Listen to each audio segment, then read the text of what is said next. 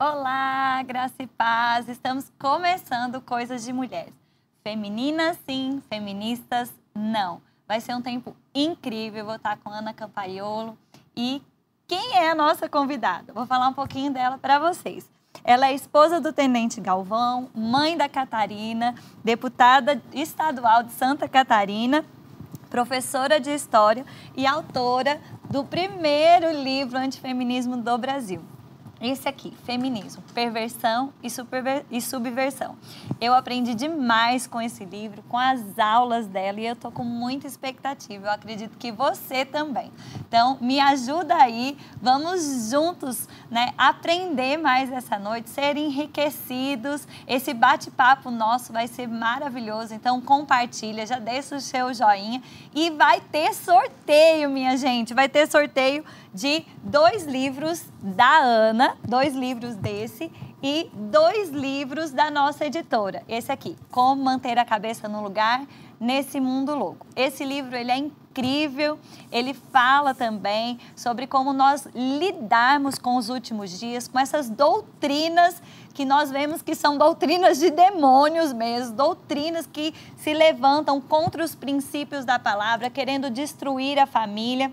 E nós vamos ter o sorteio desses dois livros, o livro da Ana, que é extraordinário, e esse livro da nossa editora. E olha lá, quentinho vem pra gente, estava falando aqui com ela, testando, e ela nos deu uma matrícula, uma inscrição no curso dela, no Clube Campaiolo. Eu estou matriculada, eu sou aluna e tem sido incrível.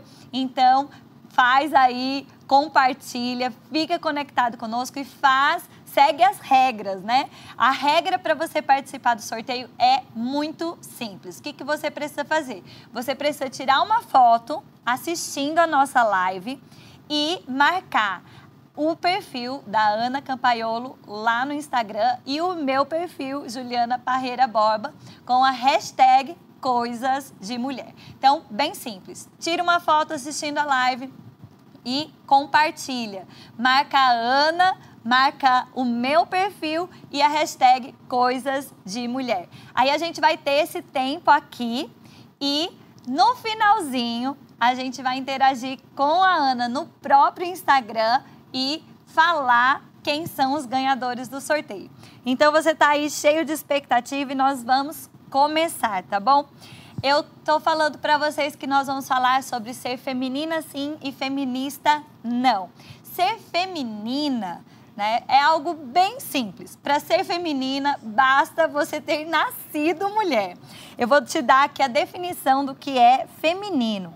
Adjetivo que se refere à mulher, que se refere à fêmea, próprio de fêmea que pode ser devido pela presença do ovário. Olha que coisa interessante. Se você é mulher, se você é fêmea, se você tem ovários, você é feminina, ok?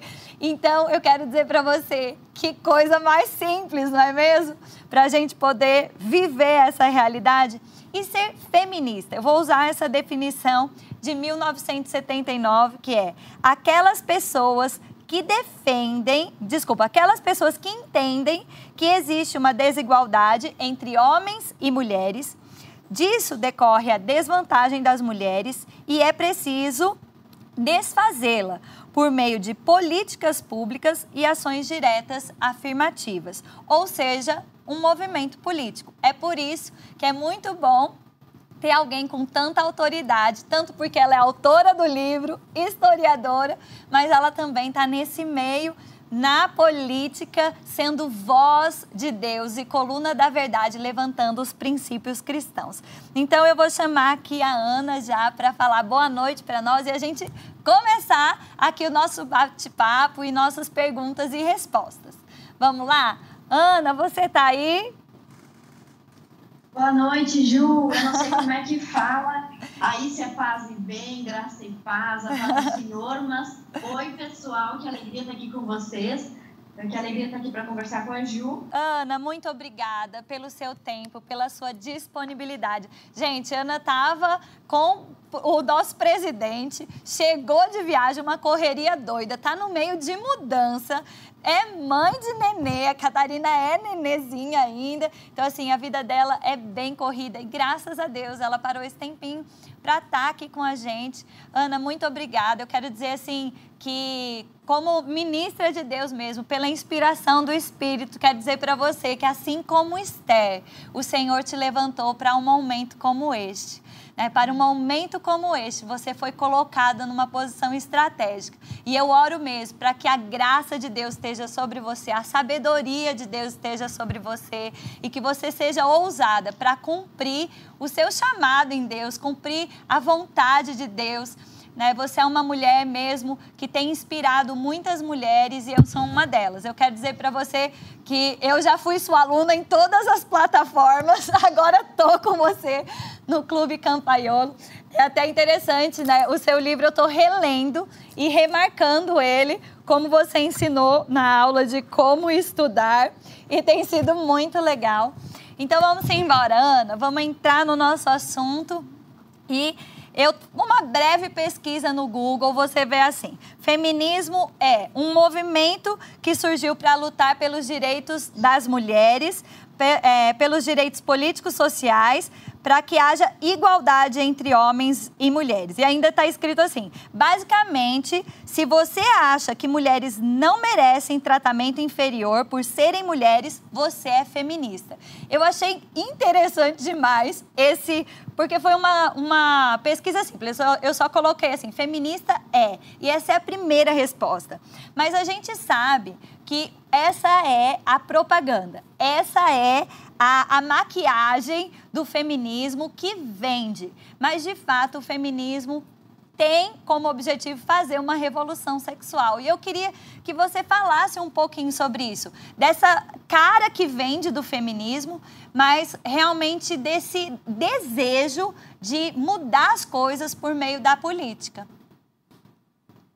Ju, eu gostei dessa. Não sabia dessa definição que é. você encontrou na internet, mas a gente poderia dizer o contrário, então, né? Que a mulher que não é feminista é aquela que não acha que as mulheres são superiores e merecem um tratamento superior por serem mulheres. Uh, esse segundo, essa segunda definição que você mencionou, o movimento feminista existe para lutar pelos direitos iguais. Eu gosto de perguntar para as pessoas quais são os direitos que as mulheres não têm. É verdade. Se você olhar na Constituição, se você olhar nos países ocidentais, quais são os direitos que estão faltando às mulheres? A gente tem, por exemplo, algumas especificidades trabalhistas, eu poderia até dizer alguns privilégios, como, por exemplo, as mulheres se aposentam cinco anos mais cedo, as mulheres são proibidas pela lei de carregarem peso, pesos mais pesados do que 20 quilos no trabalho, o que significa que todos os homens precisam carregar esses pesos. Existe uma desvantagem previdenciária no Brasil de cerca de 13 anos, ou seja, os homens trabalham mais, mas desfrutam menos da sua própria aposentadoria, né, em relação às mulheres. Sim. Os homens contribuem mais com o PIB, com os impostos e desfrutam menos de assistência social e serviços públicos. Os programas de saúde voltados às mulheres são muito mais uh, numéricos, aliás, não precisa nem mencionar, porque eu gostaria que as pessoas começassem a pensar e me dissessem quando foi que elas ouviram uma campanha específica voltada para os homens que já não existisse para as mulheres. Então, por exemplo, nós temos Novembro Azul, que só surgiu depois do Outubro Rosa para não ficar tão feio. Mas na maior parte dos municípios a gente tem as redes femininas de combate ao câncer e quase nenhuma rede masculina de combate ao câncer. Inclusive, nós descobrimos uma única rede masculina de combate ao câncer aqui em Santa Catarina, que é o meu estado, e já nos comprometemos em enviar uma emenda, né, recurso público para ajudar esta rede, assim como a gente ajuda também as redes femininas. Abrigos para homens em situação vulnerável uh, ou abrigos específicos para homens em situação vulnerável praticamente não existem, mas existem delegacias especializadas em crimes contra mulheres, abrigos especializados para as mulheres.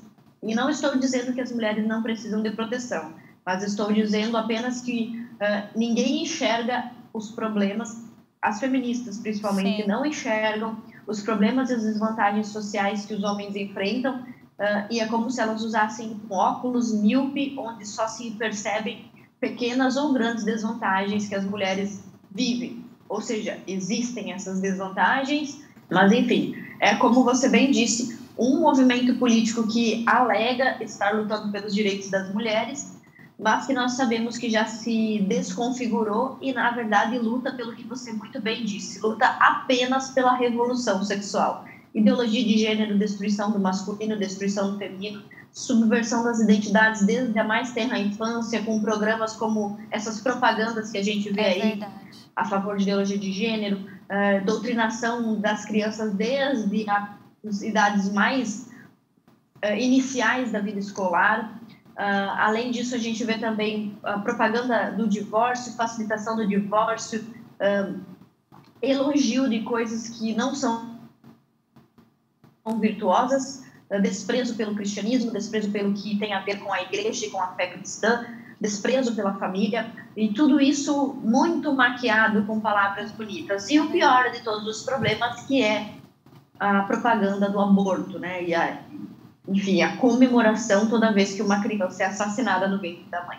É verdade. A gente vai poder aprofundar um pouquinho sobre esses temas bem específicos de ideologia de gênero e aborto. Quero ver se a gente fala um pouquinho, né? Mas realmente, assim, se fosse uma questão de defender as mulheres mesmo, a, a gente não seria perseguida como mulher, né? Porque as feministas querem dizer que nós só, só temos voz, só temos um, um lugar, só temos oportunidade por causa do feminismo, mas quando a gente diz que não concorda, elas mesmas nos perseguem, né? Então, assim, é, é de fato essa ideia de, de destruir a, a, base da família, de destruir mesmo os valores cristãos, e isso é muito forte.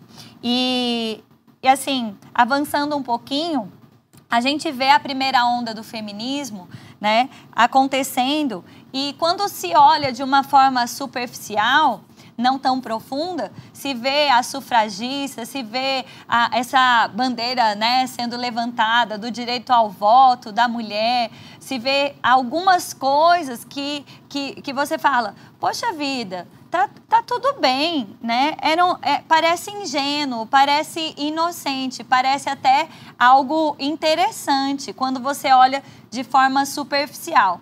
Mas desde o seu início teve mesmo essa intenção, né, essa semente da revolução sexual. E aí a gente vê isso na segunda onda, ficando mais claro, na terceira onda, mais claro ainda.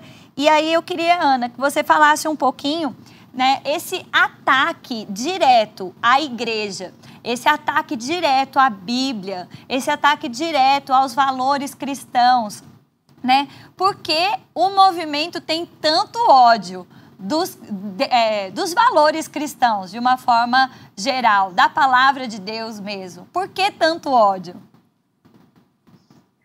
Foi muito boa a sua pergunta. É, as pessoas costumam perguntar mais sobre a primeira onda, mas essa pergunta específica eu não tinha recebido ainda. Eu não tive nem tempo de ler a pauta, então fico feliz de poder respondê-la.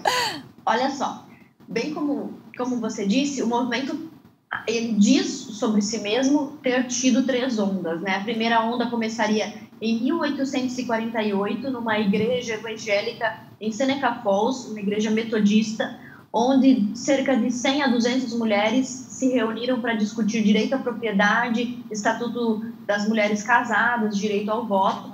Eh, e essa primeira onda, então, segundo as feministas, tratava sobre direitos civis até 1960.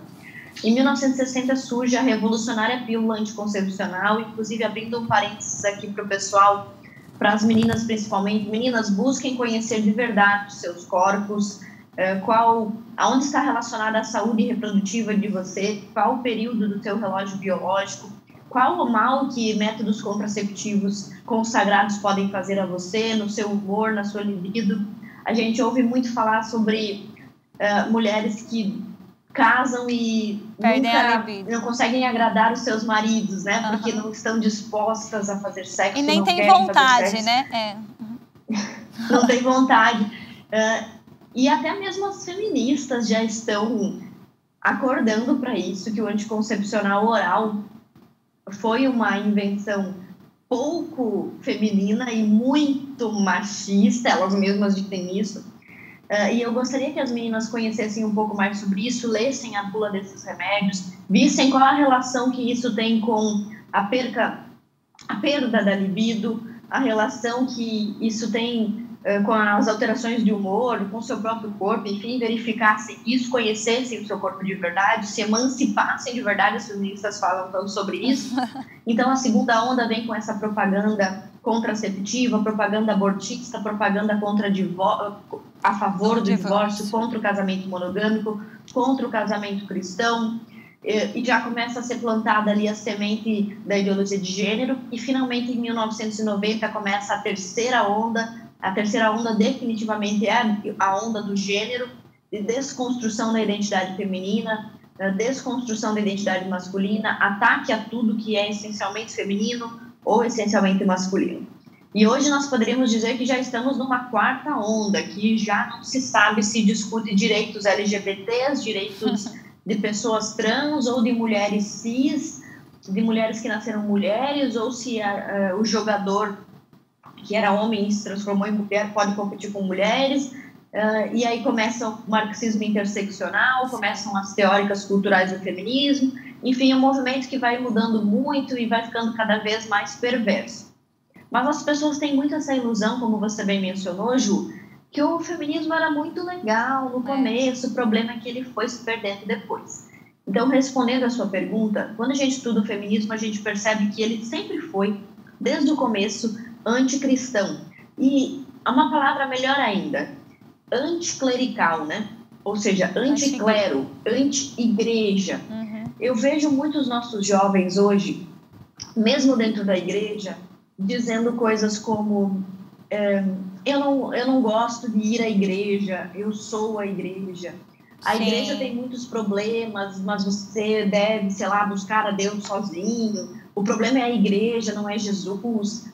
Então, muitos dos nossos jovens já estão repetindo um argumento é feminista, é que é o argumento igreja não presta, religião não presta. Agora, então Jesus é maravilhoso, mas a religião não presta. Só aproveitando uma observação, né? Mas a Bíblia diz: aquele que se isola busca os seus próprios interesses.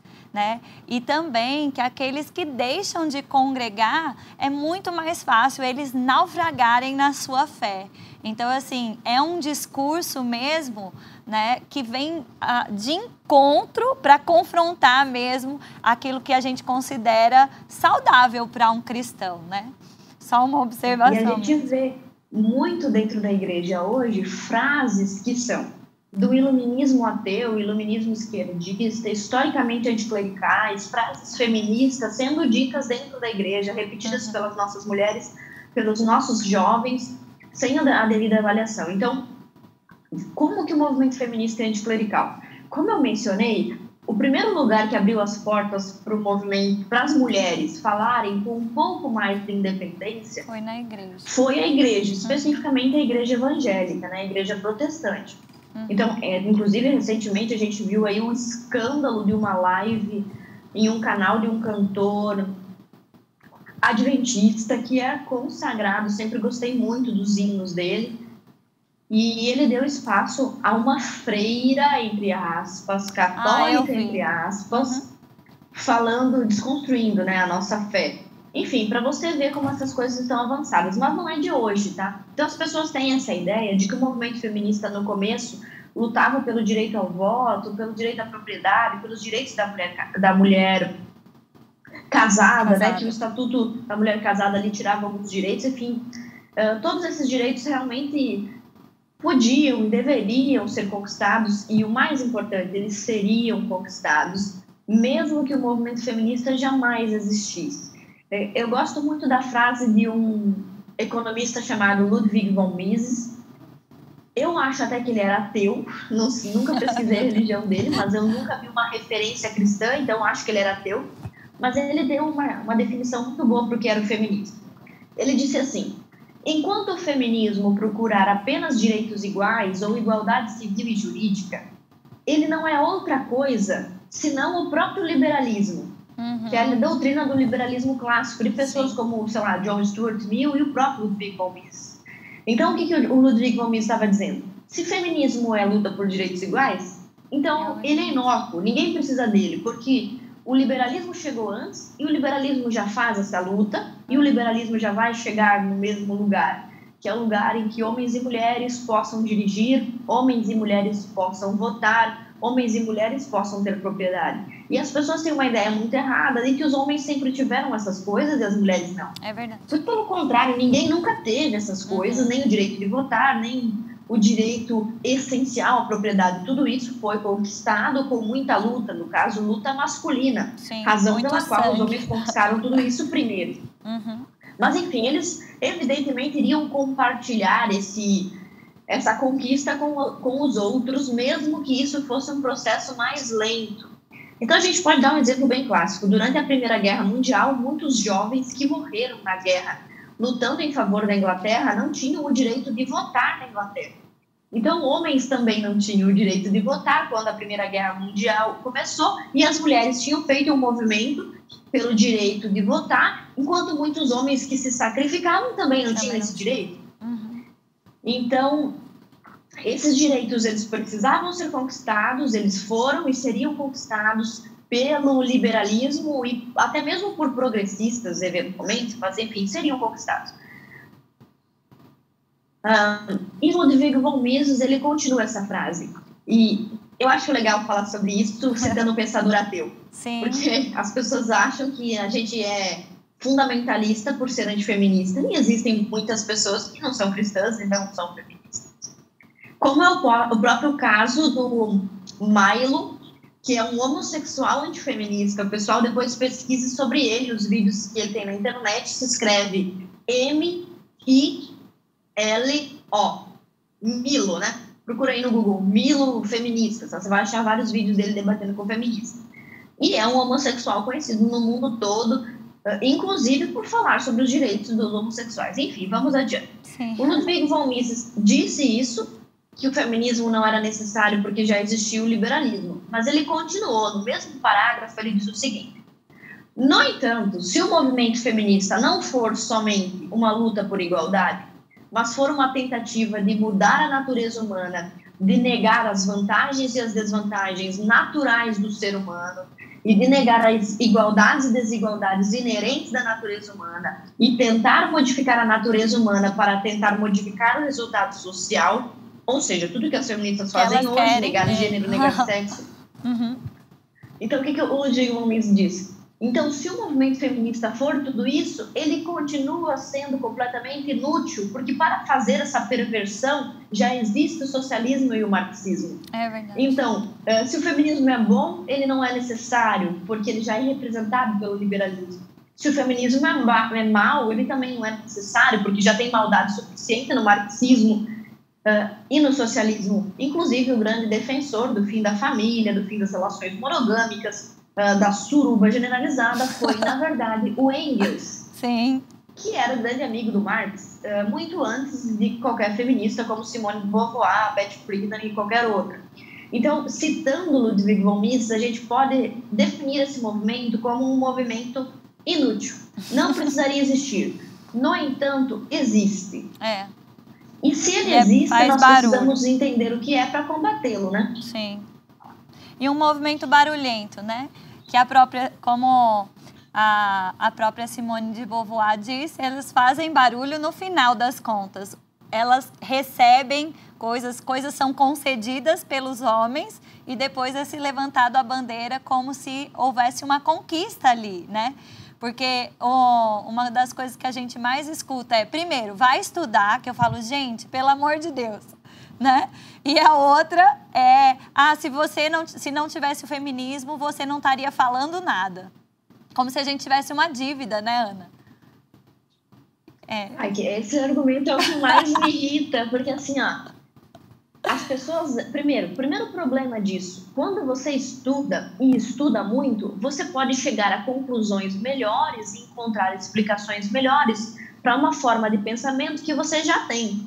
Então, uma feminista que quer ser feminista, ela pode estudar, estudar, estudar e se tornar mais feminista. Pelo menos sabendo o que ela defende. Eu já encontrei feministas que estudaram realmente feminismo e, concordam, e que, na minha né? concepção, então, são perversas. Exato, Sim. elas são aquilo ali. Uhum. Elas não estão enganadas, elas não estão ignorando o processo, elas leram e elas realmente querem acabar com o masculino, acabar com o feminino, acabar com a família, abortar, uh, gerar dissolução, aumentar a guerra dos sexos, causar discordância, destruir a infância e a juventude. Elas realmente querem isso.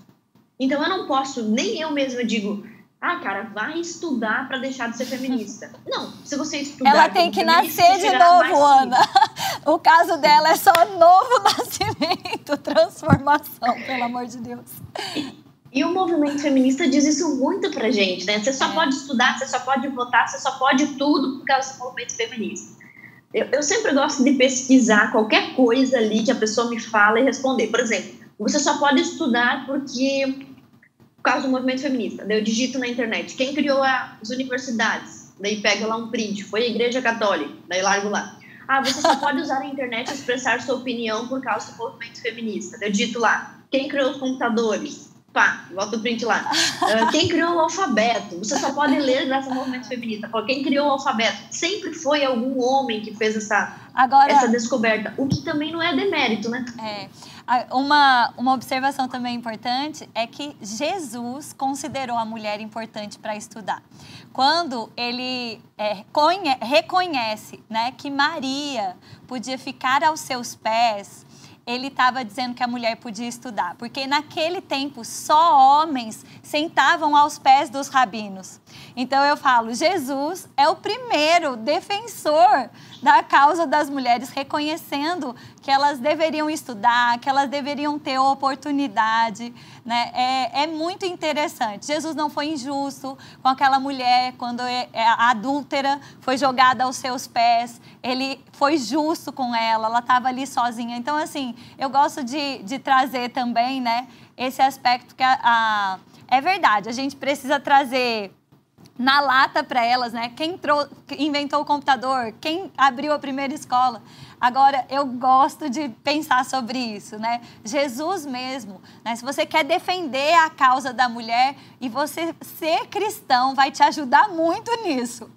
Agora, o feminismo não tem muito para colaborar, não, né? É, pois é. A Bíblia, inclusive, mesmo de Jesus, a gente ouve muito isso. A Bíblia é machista. Bom, na verdade, todos os povos, todos, eram patriarcais. Sim. Todos. Pessoas que nunca tinham ouvido falar sobre Jeová, pessoas que tinham deuses pagãos, eh, pessoas que viviam tribalismo. Existe uma característica era, né? que, que marca todas as civilizações. Todas as civilizações tinham religião, todas, e todas as civilizações eram patriarcais. Todas. Inclusive, eh, o Engels, quando escreveu um livro inspirado nos textos deixados pelo Marx, chamado A Origem da Propriedade Privada do Estado e da Família, um nome bem grande assim, ele se baseou nos estudos de um antropólogo e ele até mencionou que existiam civilizações matriarcais onde a mulher era endeusada e tal. Tudo bem. Eh, essa, essa civilizações matriarcais nunca foram comprovadas. Então, fato mesmo, a gente só pode dizer historicamente que existiram sempre, continuarão sempre existindo, sociedades patriarcais. Ou seja, todas as pessoas, é, seja no Oriente Médio, seja na África, seja uh, no Alasca, em qualquer lugar do mundo, todas as pessoas, todas as civilizações concluíram que a melhor organização social era patriarcal, patriarcal. onde há um, um chefe de família do sexo masculino. Uh, e não porque a mulher era inferior em questão de dignidade, mas porque ela sempre foi e mesmo hoje ela continua sendo inferior no que tange força física. Sim. Uma pesquisa nos Estados Unidos realizada com recrutas do Exército das Forças Armadas Americanas mostrou que uma mulher tem 55% da força de um homem na parte superior do corpo. Né? Então, para carregar caixa, para puxar peso. Isso não mudou e não vai mudar com a biologia. É Mesmo se você comparar uma mulher hoje que faz crossfit, que, sei lá, fisiculturista e colocá-la com um homem, vai haver essa, essa diferença de porcentagem. Então, sempre vai existir essa diferença. Por causa dessa diferença, a sociedade sempre se organizou de forma patriarcal. Como os homens eram responsáveis por mais coisas, eles teriam também mais autoridade para determinar uh, coisas relevantes, como, por exemplo, onde nossa família vai morar, numa oca ou numa caverna. Nós iremos migrar ou não? Uh, acabou a comida nessa parte aqui da floresta, iremos migrar ou não? Quem tinha que tomar essas decisões era o homem, porque ele estava responsável pela vida de todos ali, da mulher e da prole. Então, todas as civilizações elas eram patriarcais por uma questão biológica, por uma questão social, por uma questão histórica e até mesmo para quem é ateu, por uma questão de inteligência evolutiva. Sim. Ao mesmo tempo, todas as civilizações tinham religião. E de todas as religiões possíveis, o cristianismo sempre foi a religião que mais dignificou a mulher verdadeiramente. Ou mesmo o judaísmo. É verdade. Existem alguns exemplos. Você pode falar desses exemplos? Pode. Tem, tem um tempo? Tem, fica à vontade. Existe uma história na Bíblia onde algumas mulheres procuraram Moisés para que ele fizesse uma distribuição justa de terras. Isso está no Antigo Testamento. Eram irmãs, todas elas eram filhas de um hebreu que havia morrido e não tinham irmãos homens. Uhum. Naquela época, a tradição era que a propriedade só podia passar para homens. E olha só, não eram todos os homens que eram privilegiados. Existia também a lei do primogênito, ou seja, é o primeiro homem tinha muito mais direito do que os outros homens. Uhum. Aliás, existiam homens, em maior parte dos homens, trabalhava como um cavalo ou era trabalhador escravo. Então, assim, falar sobre homens privilegiados é só se você estiver pensando em um faraó, em um rei, em um nobre, porque a maioria dos outros homens estava se lascando mesmo, como, como todo mundo, como as mulheres também. Então, essa petição foi levada a Moisés, uh, e Moisés consultou diretamente Deus, e Jeová disse para ele: Você vai dividir a terra com essas mulheres e a partir de hoje, se outras mulheres fizerem o mesmo pedido, você vai ouvi-las com justiça. Ou seja, o próprio Deus abriu uma exceção às mulheres. E por que, que essa exceção não tem a ver com machismo? E talvez tenha sido até eventualmente prejudicial para o próprio povo hebreu. Porque uma mulher hebreia podia vir a casar com um cananeu. É. E a gente sabe que naquela época as pessoas pensavam coletivamente. Então, os egípcios queriam destruir os israelitas, os israelitas queriam destruir os cananeus, que queriam matar os assírios, que queriam acabar com os caldeus, que queriam botar fogo na Babilônia, que queriam fazer a Babilônia crescer e botar fogo nos persas. Então, os povos eram muito sectários. E quando foi estabelecida essa normativa de que a propriedade era só dos homens, não era por preconceito às mulheres, mas era para evitar que as mulheres casassem com um filisteu, você imagina? Uma terra toda essa no terra meio, aqui né? é de Israel, mas essa terrinha aqui no meio, É de um cananeu. esses 4, não 5 pensa. hectares, é de um cananeu. O que, que ia acontecer? Guerra. Não, ia acontecer guerra, ia, É. desestabilizar. Inclusive, foi assim que o Império Romano caiu, né? Caiu. De uma certa forma, o Império Romano foi destruído pela infiltração dos bárbaros, ou seja, dos Aham. seus próprios inimigos. E até hoje é assim. Por que, que a gente fica apavorado quando dizem querem vender o Brasil para a China? Mesmo. Por quê? Porque a China não é o Brasil, não é brasileira, ela não tem interesse no Brasil, ela não ama o Brasil como nós. É. E até hoje, quando uma mulher casa com um homem, no geral, você pode perceber, a mulher se muda para O local. É onde o homem mora. A mulher se sente, então, ela ela dá aos seus filhos o nome do seu marido. E eles começam, então, a construir um negócio chamado patrimônio. Uhum. De uma certa forma, o casamento é A a proteção propriedade do... da mulher, é o matrimônio, né? É o Uhum. lugar onde ela reina, onde ela toma as decisões. E todo mundo sabe que um homem casado não se manda. Todo mundo sabe disso. né? A mulher reina sobre a casa. E o patrimônio são os bens. Durante muito tempo, os homens tiveram esse direito porque eles também eram responsáveis pelo, pelo patrimônio. Por exemplo, se uma mulher cometesse um crime, o homem era preso em seu lugar. Uhum. Uma mulher não era multada, ela não precisava pagar impostos, então existia toda uma justificativa. E mesmo assim, Moisés abriu uma exceção na antiguidade e concedeu às mulheres o direito à propriedade, naquele caso e em todos os casos posteriores. Eh, e nós temos também Débora, que Débora, foi juíza sobre Israel, liderando guerras. Ah. Então era como se ela fosse um general de guerra, né? Inclusive a gente viu generais como Barak serem submetidos à autoridade de, de Débora. Ele só foi que a guerra porque ela foi junto. Ele disse: Eu só vou se você for. E eu acho interessante o caso de Débora também, que quando começa a história sobre ela, cita que ela era casada, cita o nome do marido dela, mas pronto, acabou ali. Aí Débora, né, era, ela ia todas as tardes julgar o povo. Eu também fico pensando sobre isso, porque o marido dela também não ficava implicando, não queria submeter, é, subjulgar é a palavra dela, né? Não, você não vai sair de casa. Então, assim, tem muitas histórias, né? É, as feministas dizem que nós somos retrógrados não sabemos de história, mas na verdade são elas que ignoram os contextos históricos das coisas. É. Quantas mulheres queriam ser Débora?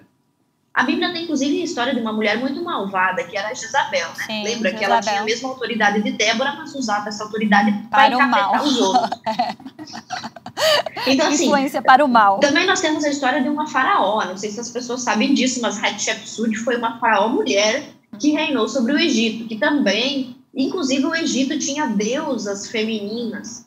Aliás, a religião cristã tem a figura de Maria, que é assim, não para nós protestantes, mas dentro do catolicismo, a rainha do céu, né? Então, eh, a religião judaica e talvez a religião protestante sejam um pouco mais patriarcais, mas é porque elas obedecem à ordem natural do ser humano. A religião não é algo é, completamente aleatório que, que vem para romper a natureza, a inclinação do ser humano. Ela também está dentro da organização social. Então, a religião, mesmo com os mesmos princípios de sempre, os mesmos princípios de Deus que nunca muda, ela acompanha o seu tempo. Então, hoje a gente tem uh, mulheres que são uh, autoridade na igreja, né? Então, É é pastoras. Uhum. Porque hoje isso é razoável. Como é que você vai colocar para uma pastora uh, em época de Idade Média, onde, por exemplo, o padre, ele liderava uma ele liderava um pelotão em guerra de cruzadas. Vou botar um padre lá, como é que eu vou botar uma pastora para liderar? Inclusive temos Joana Dark também, né? Sim. Que liderou a guerra, que foi uma líder em guerra, no entanto, uma pessoa completa, com, completamente atípica para sua época. Então as pessoas precisam considerar, principalmente nós cristãos, o que acontecia com cada civilização à luz da sua época. Sim. Então, hoje nós não vemos os nós vemos maridos opressores, ainda existem homens machistas, assim como provavelmente existia na época de Jesus, assim como provavelmente existia cinco mil anos atrás, assim como vai continuar existindo daqui a 30, 600 ou 2 mil anos. Ainda vai continuar existindo homem cretino, mulher cretina, porque isso aí é um fato, né, da, Sim. da natureza humana, é impossível acabar com isso. Uma coisa que, assim, eu queria caminhar para essa próxima pergunta, Ana, porque é, uma das coisas que eu admiro em você, né, é que você é crente de verdade, assim. E eu sei que você foi perseguida na universidade, que você é perseguida na política por levantar os valores cristãos, por não abrir mão disso. E aí eu queria que você deixasse assim um conselho para os jovens. Né? Eu sei que não são só jovens que passam por perseguição, adultos passam por perseguição, mas assim, é, o que você poderia trazer para nós de dica para suportar a pressão? Porque levantar os valores cristãos ele vai trazer perseguição, né? Isso é um fato. E aí eu gostaria assim que você falasse um pouquinho sobre isso, né? É, como suportar a, pre, a, pers, ai, desculpa, a pressão da perseguição. Perseguição. Isso. Recentemente eu vi uma pesquisa na internet que falava que 60% dos jovens cristãos que entram para a universidade deixam a fé cristã, abandonam a fé da sua família. Algumas pessoas comentam que isso quer dizer que o jovem entrou em contato com a ciência e aí viu que a sua religião é um mito. Não é isso que acontece. Somente uma religião ou um pensamento fundamentalista consegue derrubar outra religião. A, pessoa que precisa do senso de grupo, do sentimento de participar de uma matilha, que Sim. precisa de uma doutrina para viver, que é a maior parte das pessoas, por isso nós bus- buscamos a religião, por isso nós buscamos a fé. As pessoas que têm essa característica, elas nunca vão ficar sem uma religião, elas simplesmente vão trocar a religião cristã por outra, como, por exemplo, a religião civil do esquerdismo, o petismo, o feminismo.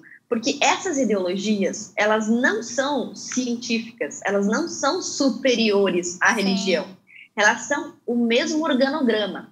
Tem os profetas, que você não pode falar mal, por exemplo, a minha perseguição, o fato de eu ter sido perseguida começou porque eu falei mal de Simone de Beauvoir, ou seja, eles têm os seus ícones basicamente religiosos, os seus profetas. Quando você usa expressões erradas ou você tem comportamentos errados, eles te julgam, eles te excomungam do movimento. Então, se você for feminista, mas disser uma frase ou tiver algum comportamento, eles vão te linchar, ou seja, é um comportamento de rebanho. Isso acontece tanto nas religiões, o comportamento de ostracizar alguém. Olha, você diz que é cristão, porém você tem um templo satânico na sua casa. Sai, sai fora, não queremos você. Você diz que é cristão, mas você queimou uma Bíblia, mas você negou a Trindade, mas você negou, negou ah, o sacrifício vicário de Cristo. Fora, nós não queremos você, você não é cristão. E eles fazem a mesma coisa no movimento feminista. Ah, você renegou Simone de Beauvoir? Fora. Ah, você não é a favor do, das cotas? Fora. Você não é a favor da indecência, da promiscuidade? Fora. Você não é a favor do aborto? Fora. Então, eles somente mudam uma religião por outra. Por outra. Então, o que acontece dentro da universidade é isso. Você tem uma pressão de grupo. Eu queria que todo mundo que está nos assistindo agora e que tem menos de 25 anos ou menos de 30 anos, depois da live, anotasse e pesquisasse um artigo para ler integralmente. É um artigo que está disponível na internet gratuitamente e se chama O Imbecil Juvenil. É do professor Olavo de Carvalho. Eu sei que tem gente que não gosta dele, mas não importa. O professor Olavo de Carvalho escreveu um artigo que vai no cerne do problema do adolescente. O adolescente está em formação, tem sua personalidade vulnerável, o jovem também. E hoje a gente ainda tem um fenômeno uh, do não amadurecimento, é uma imatura, imaturidade Eterna, generalizada. Né? As pessoas... Exato. A síndrome do Peter Pan. Outra é. coisa que você pode pesquisar na internet. Jordan Peterson Peter Pan, né? Ou Peter Pan. Você vai ver ali uma definição muito boa desse psiquiatra sobre isso. Mas as pessoas não amadurecem, então elas continuam sempre crianças, mimadas, elas querem a aprovação do grupo. Se alguém fala mal delas, elas choram. Isso é uma coisa que tem um pouco a ver com temperamento também, sabe? Quando as pessoas falam mal de mim, ou me xingavam, ou me perseguiam, eu pensava, tipo, tá, e daí, né? Mas eu vejo que tem pessoas, mas isso é do meu temperamento. Sim, tem gente mas eu vejo sofre, que tem pessoas né? que sofrem, é. que choram, que pensam em abandonar sua fé, que tudo bem, é o seu temperamento, mas aí você vai ter que correr atrás do prejuízo buscando uma alegria, uma força para enfrentar isso. É, então, esses jovens em estado de maturidade, passando por essa síndrome do Peter Pan, por essa série de dificuldades que já são inerentes ao estado do adolescente e do jovem, e ainda sendo submetidos à pressão do grupo, eles tendem a sucumbir. Por quê? A formação familiar ela é feita por agentes de amor. A maior parte das vezes, a gente sabe que por mais que os nossos pais errem conosco, ou seja, foram muito radicais ou pesaram demais a mão, a maior parte dos pais ama seus filhos, apesar de eventualmente poder cometer algum erro né, na criação. No entanto, o que acontece? Dentro da universidade ou dentro da escola, nós estamos diante de pessoas que são iguais a nós que não nos amam, não querem nos proteger. Elas querem nos testar, nos desafiar e ver até onde a gente vai e ver se a gente merece aprovação. Os nossos pais vão nos amar, mesmo que a gente fume maconha, fuja de casa, raspe a cabeça e faça uma tatuagem de bode na bunda. Quando a gente voltar para casa, eles vão nos perdoar, vão nos amar. A maior parte dos pais é assim. E o adolescente sabe disso, ainda mais se for um pai cristão, sabe que esse pai vai orar por você, é, vai chorar por você de madrugada, mas não vai deixar de te amar. E até não tem coragem de te expulsar de casa. Enquanto os pares, eles são extremamente agressivos. Se você não se dobrar ao grupo, ninguém lancha com você no intervalo. Fazem piada de você, fazem desenho de você, fazem meme de você, fazem grupo para zoar com a sua cara. Inclusive, pessoal, quero aproveitar isso é, para pedir que vocês nos ajudem assinando uma petição em favor de um aluno. Ele Eu denunciou assinei. doutrinação no município de Tuporanga então, depois vocês, por favor, entrem no, no, no nosso canal do Telegram, que está disponível lá no, nos destaques do, do meu Instagram, que essa petição vai estar tá lá nos documentos recentes. No meu Facebook também. É uma petição para apoiar um aluno de Tuporanga que tem apenas 16 anos e que está sendo massacrado pelos colegas. Então, olha só, pessoal, os seus pares, os seus colegas, eles são assim. Seus colegas de escola e de faculdade, eles não te amam. Enquanto for bom para eles andar com vocês, eles vão andar. A partir do momento em que você se tornar crente, careta, brega, ou que você fizer alguma coisa que o grupo não aprova, eles vão te abandonar. Os é. teus pais não vão te abandonar. Por isso que eu acho muito chocante a falta de inteligência dos nossos adolescentes é, de abandonar seus pais, que sustentam, pagam os boletos, dão casa, amor, criaram você, para aderir a um pensamento agradar, uh, do gado na escola. Então, o conselho que eu dou é que vocês leiam esse artigo uh, do Imbecil Juvenil e vejam esse, esse, todos os materiais que vocês encontrarem gratuitos na internet sobre, do psiquiatra Jordan Peterson. Parece que foi feito para os nossos jovens e adolescentes de hoje, para que amadureçam e para que respeitem os valores que receberam em casa. É, foi essa base que permitiu que eu tivesse força para enfrentar os colegas universitários. Eu sei que hoje também falta muito isso para alguns jovens.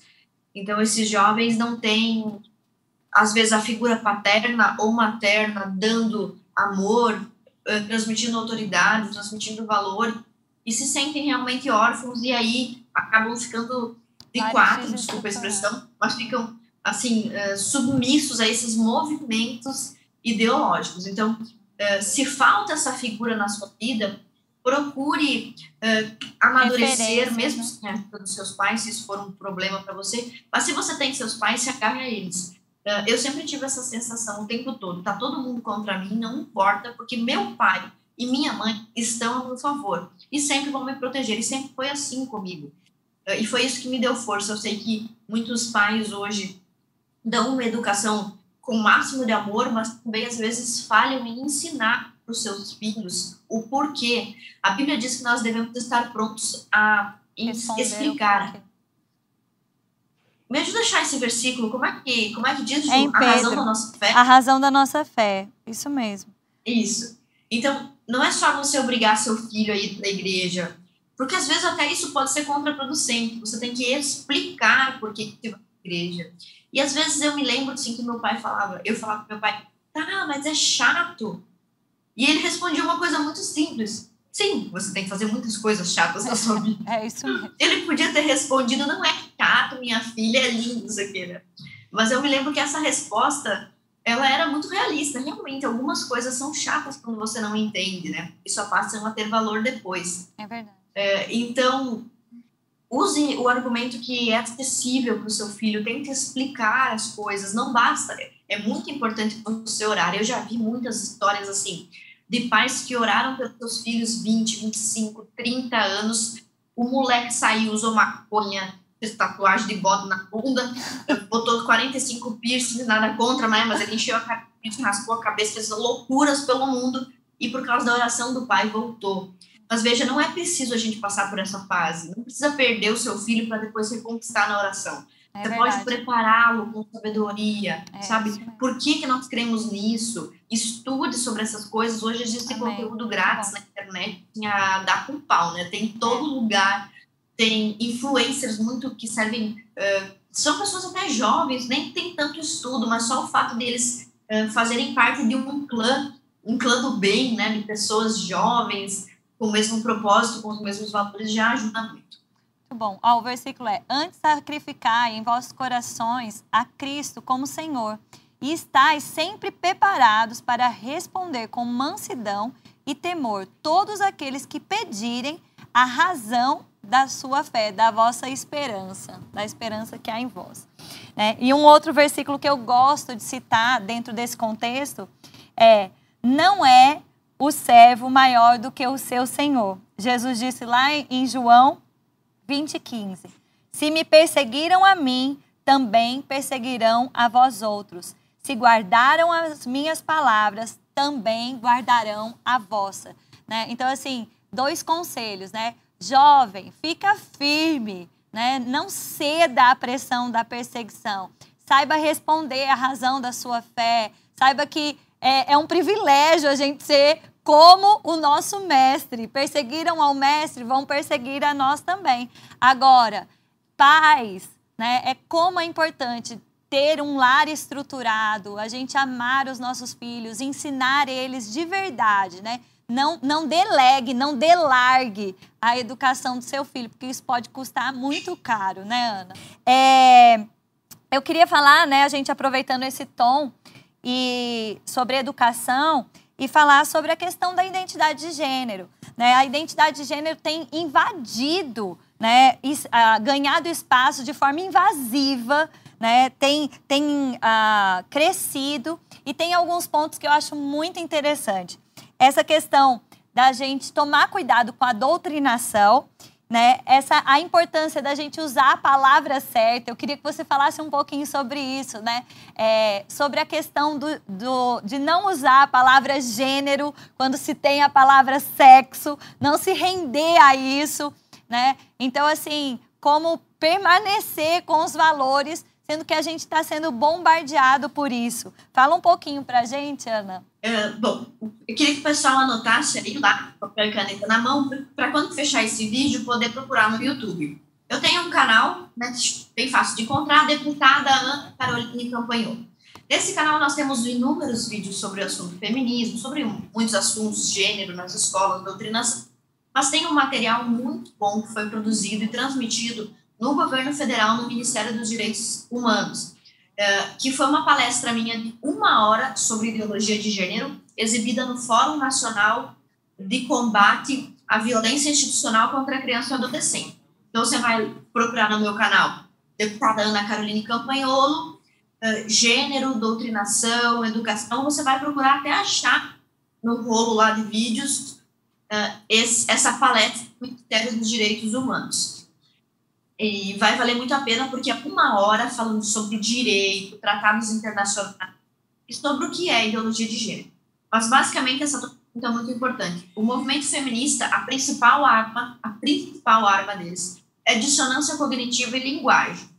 Então, eles pegam as nossas fraquezas, pessoas que por algum motivo cometeram um aborto, pessoas que por algum motivo tiveram uma vida promíscua, pessoas que têm dificuldades e fraquezas de pecar e transformam isso em política pública.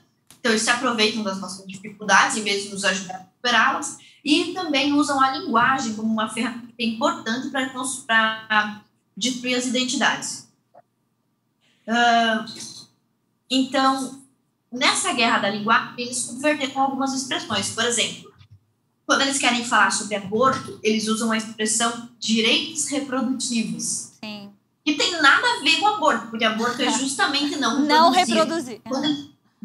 É, é absurda essa mentira linguística.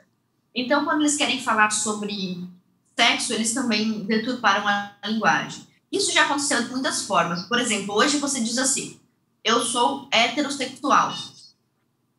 Você já está, de uma certa forma, se entregando à linguagem deles. Porque, assim, eu, por que, que eu tenho que dizer que eu sou heterossexual? Eu faço sexo. E existe uma coisa chamada sexo que consiste na penetração de um pênis numa vagina. Não precisa usar uma palavra para isso. Só que eles criaram a palavra homossexualidade. Na verdade, antigamente usava-se homossexualismo. Agora você tem a palavra homossexualidade, ou seja, uma forma diferente de fazer sexo, que o nome original para isso, na verdade, é sodomia.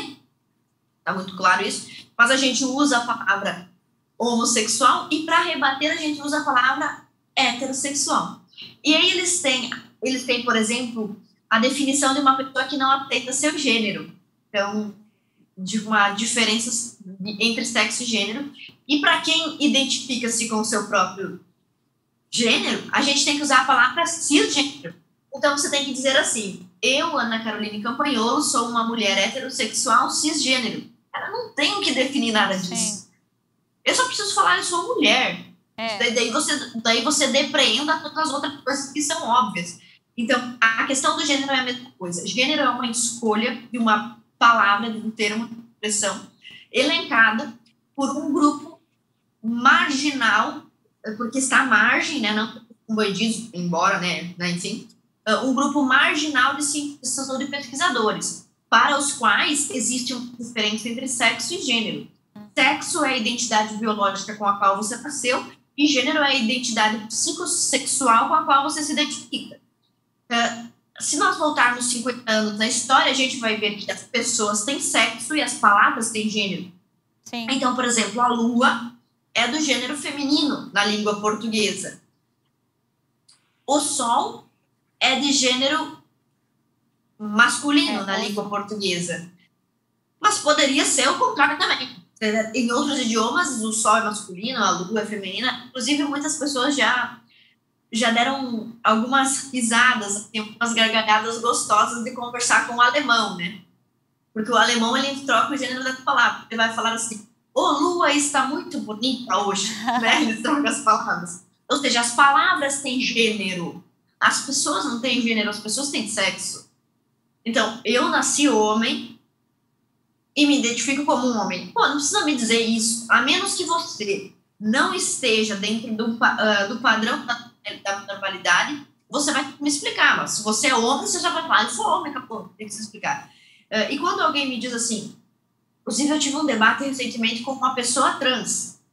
Essa pessoa trans nasceu biologicamente homem, mas quer ser chamada pelo gênero, pelos termos femininos.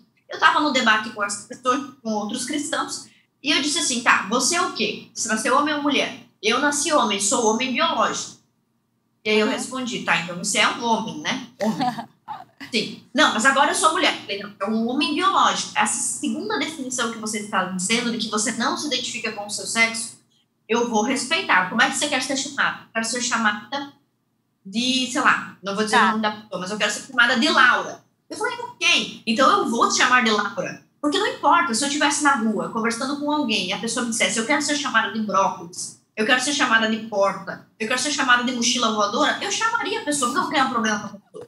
Tudo bem. Agora, você não pode vir me obrigar a aderir à reforma linguística da sua ideologia. Sim. Eu vou continuar usando as expressões homem e mulher. Se você me pedir com gentileza, eu posso te tratar como você quiser. Se você me mostrar no seu documento que na justiça você conseguiu reconhecimento, troca de sexo e agora é ser chamado pelo sexo feminino, mesmo tendo sexo masculino, eu posso fazer essa concessão.